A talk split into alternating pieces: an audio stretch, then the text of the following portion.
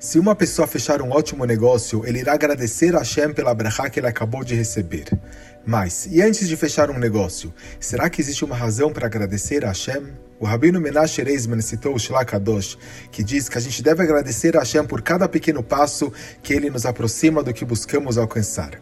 Se uma pessoa estava, por exemplo, tentando vender um determinado item a um cliente e um cliente finalmente atendeu o telefone, a pessoa deve agradecer a Hashem por isso. Se o cliente concordou em agendar uma reunião, também ela deve agradecer a Hashem por essa oportunidade. E se o cliente disser que vai considerar a oferta, a pessoa também deve agradecer. O Shilá traz uma prova da história de Avram Avinu, que comprou a Merata Marpelá de Efron Achiti. Quando Avram escutou a vontade dos Benechet de deixá-lo enterrar Sarah lá, Avram levantou-se e curvou-se em agradecimento. Ao escutar a vontade de Efron em lhe dar a Marata Marpelá, Avram se curvou novamente. E o Midrash escreve que vemos daqui que devemos agradecer a Hashem pelas boas notícias. É claro que Avram estava se curvando para Hashem aqui, mas, mesmo que ele estava fazendo na frente de Benechet, somente estava pensando unicamente em Hashem o tempo todo. Mesmo antes de adquirir o campo, ele estava agradecendo a Hashem cada vez que se aproximava da sua aquisição. O servo e discípulo de Avram Avino, Eliezer, também fez a mesma coisa. Ao procurar uma esposa para Yitzhak, ele permanecia agradecendo a Hashem cada vez que se aproximava de seu objetivo. Uma pessoa acorda de manhã esperando que Hashem lhe traga sucesso em todos os seus esforços naquele dia, tanto fisicamente quanto espiritualmente. Então, antes de dormir naquela noite, ele revisita os eventos do dia. Se ele conseguiu tudo o que queria, ele agradecerá a Hashem pelo grande dia. Mas se ainda estiver sentindo falta de algo, ou ainda não atingiu o que queria, ela pode não ter os mesmos sentimentos de gratidão.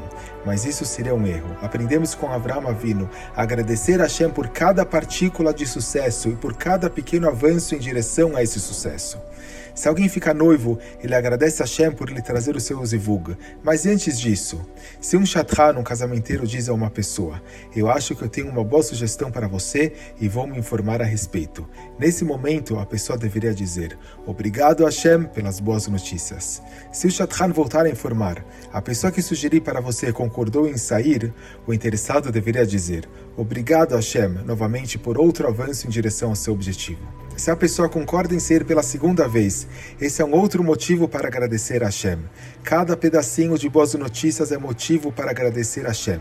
E a definição de boas notícias é tudo aquilo que nos leva em direção ao que queremos. Agradecer a Hashem é uma ótima vodá, um ótimo trabalho.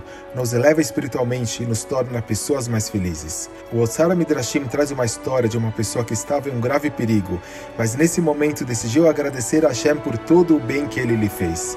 Esse Zhut salvou a sua vida. Ele acabou vivendo por muitos anos a mais. O Ramban, no final da Parashat Bo, escreve sobre quão importante é agradecer a Hashem. Temos milhões de razões para agradecer a Hashem. Se conseguirmos manter isso em mente, poderemos agradecer-lhe muitas vezes ao longo de cada dia.